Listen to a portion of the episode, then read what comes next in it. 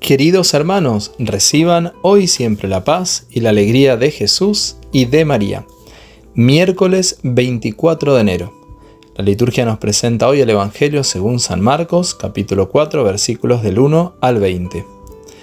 Jesús comenzó a enseñar a orillas del mar. Una gran multitud se reunió junto a él, de manera que debió subir a una barca dentro del mar y sentarse en ella. Mientras tanto, la multitud estaba en la orilla. Él les enseñaba muchas cosas por medio de parábolas, y esto era lo que les enseñaba. Escuchen, el sembrador salió a sembrar.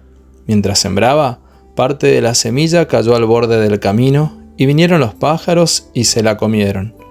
Otra parte cayó en terreno rocoso, donde no había mucha tierra, y brotó enseguida porque la tierra era poco profunda, pero cuando salió el sol se quemó y por falta de raíz se secó. Otra cayó entre las espinas, éstas crecieron, la sofocaron y no dio fruto. Otros granos cayeron en buena tierra y dieron fruto, fueron creciendo y desarrollándose, y rindieron ya el treinta, ya el sesenta, ya el ciento por uno. Y decía, el que tenga oídos para oír, que oiga. Cuando se quedó solo, los que estaban alrededor de él junto con los doce le preguntaban por el sentido de las parábolas.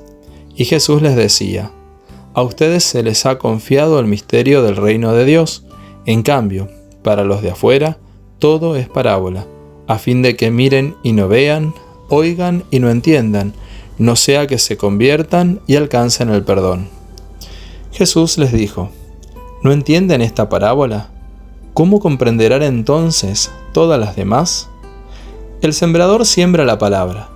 Los que están al borde del camino son aquellos en quienes se siembra la palabra.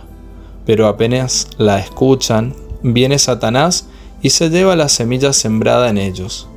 Igualmente, los que reciben la semilla en terreno rocoso son los que al escuchar la palabra la acogen enseguida con alegría, pero no tienen raíces, sino que son inconstantes, y en cuanto sobreviene la tribulación o la persecución a causa de la palabra, inmediatamente sucumben. Hay otros que reciben la semilla entre espinas, son los que han escuchado la palabra, pero las preocupaciones del mundo, la seducción de las riquezas y los demás deseos penetran en ellos y ahogan la palabra, y ésta resulta infructuosa. Y los que reciben la semilla en tierra buena, son los que escuchan la palabra, la aceptan y dan fruto al 30, al 60 y al 100 por uno. Palabra del Señor, gloria a ti, Señor Jesús. Celebremos la festividad de María Reina de la Paz, pues su Hijo aprendió de ella a llenarse del amor y de la paz del Padre, para luego irradiarlo a través de sus enseñanzas y en todo momento. Él, a través de la parábola del sembrador, nos anima a reconocer que en nosotros hay buena tierra y que ha sembrado en nosotros buena semilla, que de crecer dará como frutos abundantes bendiciones. Sin embargo, es necesario examinar frecuentemente la tierra de nuestros pensamientos, emociones, palabras y acciones, a fin de arrancar las espinas y quitar las piedras que impiden el desarrollo de sus gracias. Si así lo hacemos, la paz de Dios y de María, que supera todo lo que podemos imaginar, habitará en nosotros y así podremos irradiarla a quienes están cerca nuestro.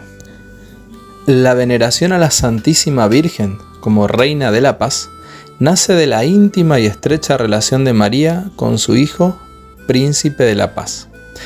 Conviene recordar que Benedicto XV en 1917, mientras la humanidad padecía los sufrimientos de la Primera Guerra Mundial, mandó añadir a las letanías lauretanas la invocación de Reina de la Paz. Nuestra Madre es Reina de la Paz y mm, quiere que vivamos cada uno de nosotros con la paz en el corazón. Que primero oremos por la propia paz, por la paz interior, por la paz en nuestros pensamientos, en nuestra vida. Y luego sí, podremos también dar esa paz a nuestros seres queridos, Podremos también poner paz donde hay discordias, división. Podremos ayudar a construir la paz en las familias, en las comunidades. Pero ella nos dice, especialmente en Medjugorje, no hay paz en las familias porque no hay paz en el corazón. No hay paz en el mundo porque la paz es algo que está ausente en el corazón del hombre.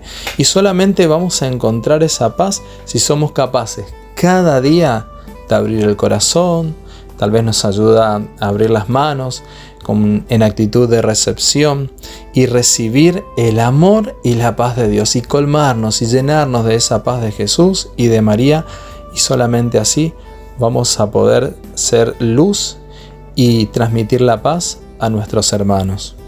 Que seamos tierra fértil donde la palabra de Dios pueda producir en nosotros frutos abundantes de paz y de bendición. Oremos juntos. Amado Señor, queremos alabarte, darte gloria y bendecirte, especialmente en este día, donde recordamos a tu Madre, Reina de la Paz. También te damos gracias por la vida de San Francisco de Sales, obispo y doctor de la Iglesia. Te alabamos y te bendecimos en tu santo, Señor. Y queremos pedirte hoy especialmente por la paz en nuestros corazones, la paz que tanto anhelamos y necesitamos. Te pedimos, Señor, que con tu shalom exorcices de nosotros los temores, exorcices de nosotros los pensamientos negativos y ladrones de paz. Pon tu paz, Señor, en nuestros corazones, pon tu paz en nuestras familias y pon tu paz en el mundo entero. Gracias, amado Dios, porque nos estás bendiciendo y especialmente en este día, a través de la intercesión de María Reina de la Paz, recibimos una nueva efusión de tu paz y de tu amor. María Reina de la Paz ruega por nosotros y por el mundo entero. El Señor esté contigo y la bendición de Dios Todopoderoso, del Padre, del Hijo y del Espíritu Santo descienda sobre ti y te acompañe siempre. Querido hermano, querida hermana, que el Señor te siga bendiciendo, acompañando y será hasta mañana si Dios quiere.